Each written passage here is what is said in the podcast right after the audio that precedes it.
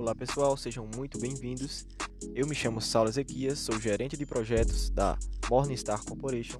Somos uma empresa formada por estudantes de engenharia elétrica do IFPE Campus Garanhões que trabalha com a instalação de sistemas fotovoltaicos.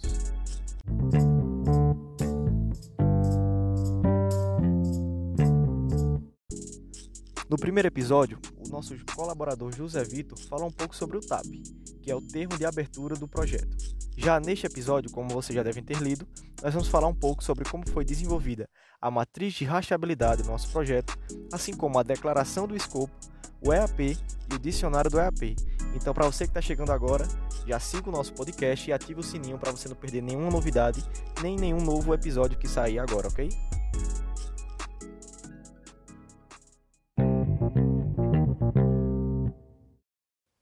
Antes de falar sobre como nós desenvolvemos a nossa matriz de rastreabilidade, é bom a gente citar um pouco aqui para que serve essa matriz e qual a sua função. Se a gente for observar a matriz, o principal objetivo dela é de documentar e definir as funcionalidades e funções dos produtos ou projetos, né, de forma a atender aí expectativas dos interessados. É uma ferramenta bastante importante e validada internacionalmente né, no manual ou na Bíblia da gestão de projetos, que é o PM Book é, também no PMI, né? Ou seja, é uma das padronizações aí mais aceitas na gestão de projeto para você que quer ter uma, uma organização melhor, mais eficiente no seu projeto, é bastante importante e nós também atribuímos no nosso projeto. Para elaborar essa matriz, a gente observou também algumas é, bases principais, como por exemplo, a gente fez aí as análises iniciais, né, que é a primeira etapa da matriz, né, para identificar quais são as necessidades e particularidades do projeto. A gente observou também documentos de requisitos, o que a gente mais necessitava para colocar no projeto, né? expectativas que podem ser tomadas aí, documentadas, para que cada objetivo em cada etapa seja definido. Observamos também outro pilar que se chama também aí classificação dos requisitos, né? E classificamos os requisitos aí de forma organizada. E também fizemos uma redação dessa matriz, ou seja, construímos uma matriz para que a gente pudesse entender qual as etapas do nosso projeto. É, as vantagens de adotar essa matriz são diversas, né? Entre elas a gente pode citar a segurança, né, já que podemos fazer manutenções aí de uma maneira mais segura com o projeto, o controle e a precisão também, já que ela dá aos gestores aí um maior controle sobre os seus projetos e a clareza das informações. A respeito do nosso projeto, é, nós dividimos aí primeiro na importância, né, do, de cada parte do projeto, de cada etapa, de cada equipamento que nós utilizamos, né, em, em quatro critérios aí, entre os que deveriam, ou must have, que é o zero, em should have, né, que deve ter no projeto também, o que deveria, could have e won't have.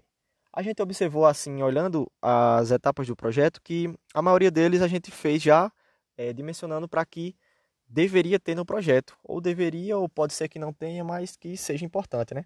Entre elas, vamos citar aqui, por exemplo, os painéis solares, né? o módulo solar, já que a gente vai fazer o serviço de instalação do sistema fotovoltaico. Nós já descrevemos aí um modelo, que eu não vou falar aqui, mas descrevemos o modelo, né? nós vemos também critérios de aceitações aí, estabelecemos critérios para essas mercadorias chegarem, a gente tem um controle melhor. O, especificamos também o tipo do, do material, que pode ser aí funcional, técnico, de qualidade ou do financeiro também quem solicitou, né, que foi todos o nosso gestor, que sou eu que vos falo, o status aí desses, desses dessas mercadorias ou desses, né, dessas descrições aí dos nomes das coisas. Observamos também a data de conclusão estipulada aí, alguns comentários e, e sucessivamente a gente falou também no EAP aí como vai ser realizado cada procedimento. Então, essa foi a nossa matriz, a ideia da nossa matriz de rastreabilidade. E continuando aqui o episódio, Vamos falar agora um pouco sobre a declaração do nosso escopo. Então não sai daí, que você vai ter muita coisa interessante que você vai aprender, hein? Antes de falar sobre como nós desenvolvemos, assim como no item anterior, vamos falar um pouco sobre o que é essa declaração de escopo. Sabemos que a declaração de escopo é a base para um projeto ser bem sucedido. Declarações de escopo são utilizadas aí para identificar as principais entregas e exclusões de um grande projeto, definindo as expectativas que moldam o orçamento do projeto, a linha de base do cronograma e assim também as necessidades e recursos que nós temos. Segundo aí o PNBook, é um documento final, ou seja, o qual tanto a empresa contratante quanto a contratada também tem que ter um acesso. É uma parte essencial aí do sucesso do projeto, porque é nele que vão ser descritas aí as entregas e os trabalhos necessários para criá-los. A gente pode ver também realizar aí uma série de etapas também, né, para fazer isso, esse documento. Entre elas nós fizemos aí uma descrição do escopo do produto, já que também tem uma diferença entre o escopo do projeto e do produto, a gente tem que saber discutir sobre isso e foi discutido em reuniões da nossa empresa. Fizemos aí critérios de aceitação do produto, entregas do projeto, exclusões do projeto e restrições também do projeto e por fim aí as premissas do projeto, levando para o nosso projeto em si, o nosso objetivo, né, aí a situação e justificativa desse projeto foi que o senhor José Andrade aí pagava atualmente um valor altíssimo pelo consumo de energia, já que ele trabalha aí serviço dele é numa empresa de cerâmicas e ele trabalha, ele gasta muito aí a empresa com energia elétrica consumida, né? E devido a esse fator, hoje em dia também temos altos impostos aí, ele decidiu fazer esse projeto, teve essa iniciativa com esse problema, essa problemática aí, a gente fez todo o procedimento com base nisso, né, a justificativa para que a gente realizasse o projeto. É, também fizemos aí objetivos SMART critérios aí de sucesso, né? Onde a gente dividiu aí que o projeto é considerado um sucesso caso os objetivos que eu vou falar agora sejam cumpridos. O primeiro objetivo é, é o projeto ser devidamente aprovado também pela Neoenergia de Pernambuco, que é nosso órgão aí, a concessionária de Pernambuco, até o dia 25 de 11 de 2021. Estabelecemos também uma data limite aí. O segundo objetivo foi todos os equipamentos e materiais necessários à disposição até o dia 27 do 12. Termos aí é, os, nossos, os nossos equipamentos, já que primeiro temos que fazer o projeto, encaminhar para a concessionária. Logo após isso, a gente, como eu vou falar no EAP também mais precisamente, a gente tem que também desenvolver aí um método para comprar aí, para adquirir esses equipamentos. E esse, essa data limite foi escolhida do dia 27, a gente decidiu isso na reunião. É, a conclusão das instalações né, e o orçamento estipulado aí, a gente faz um, um orçamento inicial, mas sempre como toda empresa, né, temos que dar uma margem aí para a pessoa que está nos contratando, para que ela saiba o que pode ser gasto a mais em cada projeto. Tudo isso para que tenha uma melhor organização e não pegue ninguém desprevenido. É, o outro tópico que dividimos foi a entrega da usina no dia estipulado, já que nós fizemos tudo organizadamente. Retornar aí, ter um retorno financeiro em seis anos de funcionamento, isso aí diz respeito ao payback também, que foi colocado no projeto, e ter aí um pleno funcionamento da usina durante 30 anos, que é o tempo aí estipulado para essa usina que nós vamos criar, um tempo médio para uma usina fotovoltaica. A partir daí nós fizemos também um escopo do, do produto, né, que o desejo do senhor era abater 100% da conta de energia não obrigatória, sobrando aí apenas a taxa mínima da concessionária.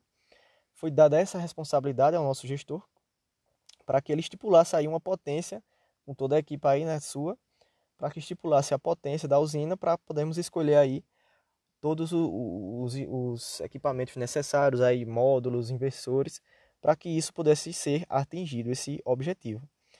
No que versa as exclusões do projeto, o projeto ainda não tem nenhum tipo de manutenção por problema, já que o nosso o projeto em si é a elaboração do, do sistema fotovoltaico, né? Ainda assim, nesse procedimento aqui, não temos uma manutenção, né? Isso aí já não entra no projeto, entre outro, outra etapa que não é descrita como projeto. Entre as restrições, temos um prazo máximo aí para a conclusão desse sistema, que falando a respeito agora da, do sistema, né, eu vou falar um pouquinho sobre os nossos serviços no EAP, mas a gente não somente vai fazer a usina, o, a, o sistema, né, a instalação do sistema fotovoltaico, mas vai fazer aí manutenções no prédio, já que ele tem instalações aí que estão um pouco deterioradas aí com o tempo, já que a empresa é antiga. Temos um orçamento inicial aí de 31 de 1 milhão e 300 reais aí para fazer toda a obra, que o nosso gestor também já providenciou. As premissas são que o cliente deve possuir bens com o valor do empréstimo para ser hipotecado. A segunda premissa é que é esperado que durante o período de instalação da usina seja oferecido aí alguns alimentos ou água aos funcionários que estejam, estejam presentes no local, algumas premissas aí bem básicas mesmo.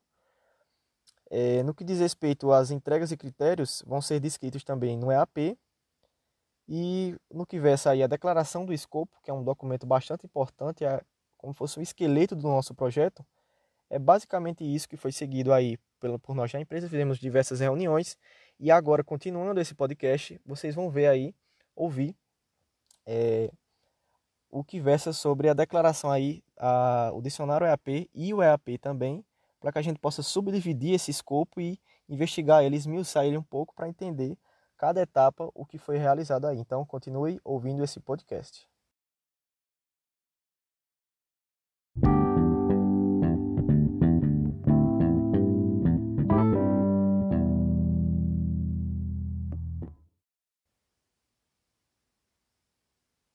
Então, pessoal, chegamos agora nos dois últimos documentos que vão ser falados aí nesse episódio de hoje. Já comentamos um pouco sobre a matriz de rachabilidade, a declaração do escopo.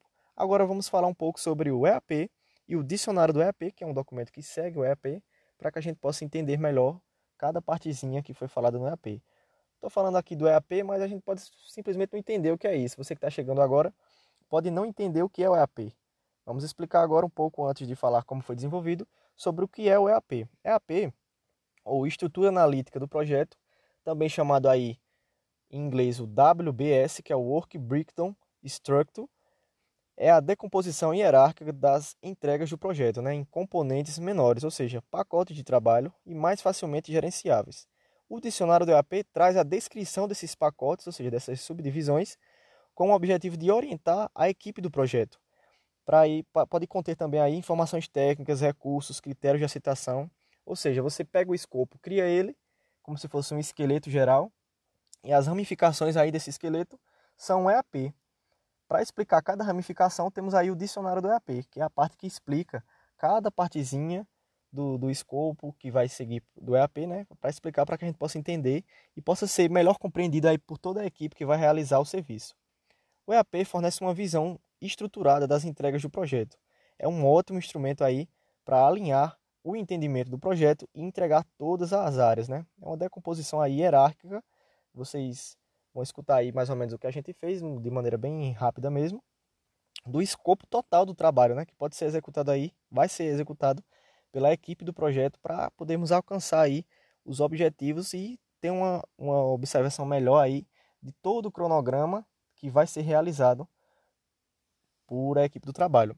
É, falando um pouco sobre o escopo, a gente dividiu em cinco etapas, né, desde o início, que é a descrição ou definição do nosso projeto, onde a gente viu a problemática justificativa do nosso cliente, que estava aí com um problema de conta de energia muito alto e um consumo exorbitante, bem alto mesmo.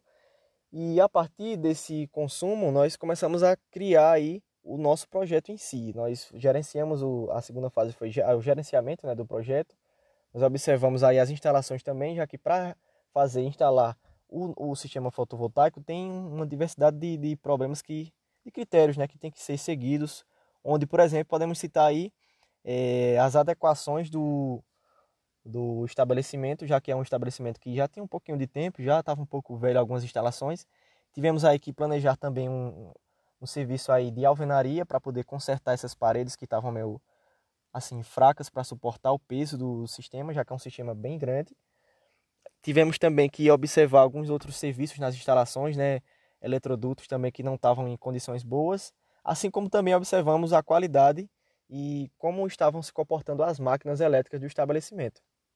A partir daí, nós fomos dando continuidade ao projeto, apresentamos aí, fizemos todo o projeto em si, a parte é, virtual ainda, né, a parte que a gente fez juntamente com a equipe do, da Morningstar. Quando criamos, elaboramos o documento do relatório, a, a terceira etapa vai ser de enviar esse documento para a concessionária, para que ela possa ver e observar direitinho todos os critérios, tudo que vai ser realizado, para ver se a concessionária, é, se ela aprova né, esse projeto, ou se tem alguma etapa que ela não, não achou interessante, que ela deseja mudar aí, para que, que ela deseja que a gente mude, para que a gente possa fazer as devidas mudanças e ele seja melhor realizado nos padrões aí que tem que ser feitos pela concessionária. Após essa parte de, de da, da, concessionária, de encaminhar o projeto e, e aguardar um feedback aí da concessionária, a próxima etapa vai ser da preparação aí da empresa para receber esse sistema. Primeiramente, né, as instalações, como a gente já comentou, as reformas internas, contratação dos serviços aí, entre a parte orçamentária também, que já tinha sido relatada no projeto, mas que vai ser na prática mesmo, é, requerida, já entra a parte mais prática.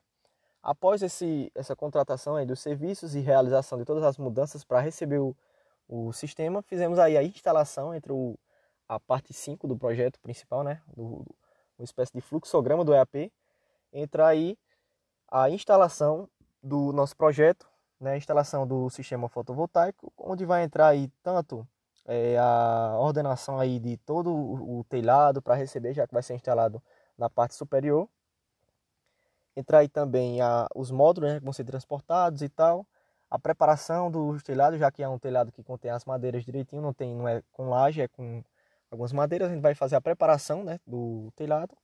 Instalação aí dos módulos, também vamos escolher o local de instalação dos inversores, onde vai passar aí todos os fios e cabos necessários para que tenha essa conexão correta, assim como também o quadro principal, né, onde vai ser é, instalado aí na fábrica para que a gente tenha um acesso para poder ter o controle aí, uma proteção tanto do lado CA quanto do lado CC, né, corrente alternada e corrente contínua, para que a gente tenha um controle sobre o nosso projeto.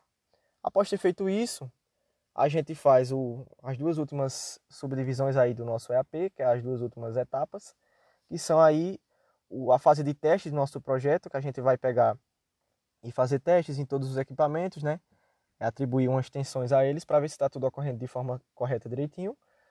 E a última etapa, né, é a ligação, né, energização do nosso sistema para ele poder entrar em funcionamento e a comunicação aí com o pessoal da concessionária para que eles possam fazer a última inspeção e tornar aí o sistema fotovoltaico conectado aí à rede já direitinho para que ele possa fazer o trabalho, o trabalho que ele foi criado, né, que ele foi elaborado, o projeto, concluindo aí o nosso projeto de, da instalação e simplesmente funcionando e chegando no final aí do nosso podcast, o finalzinho das últimas etapas aí.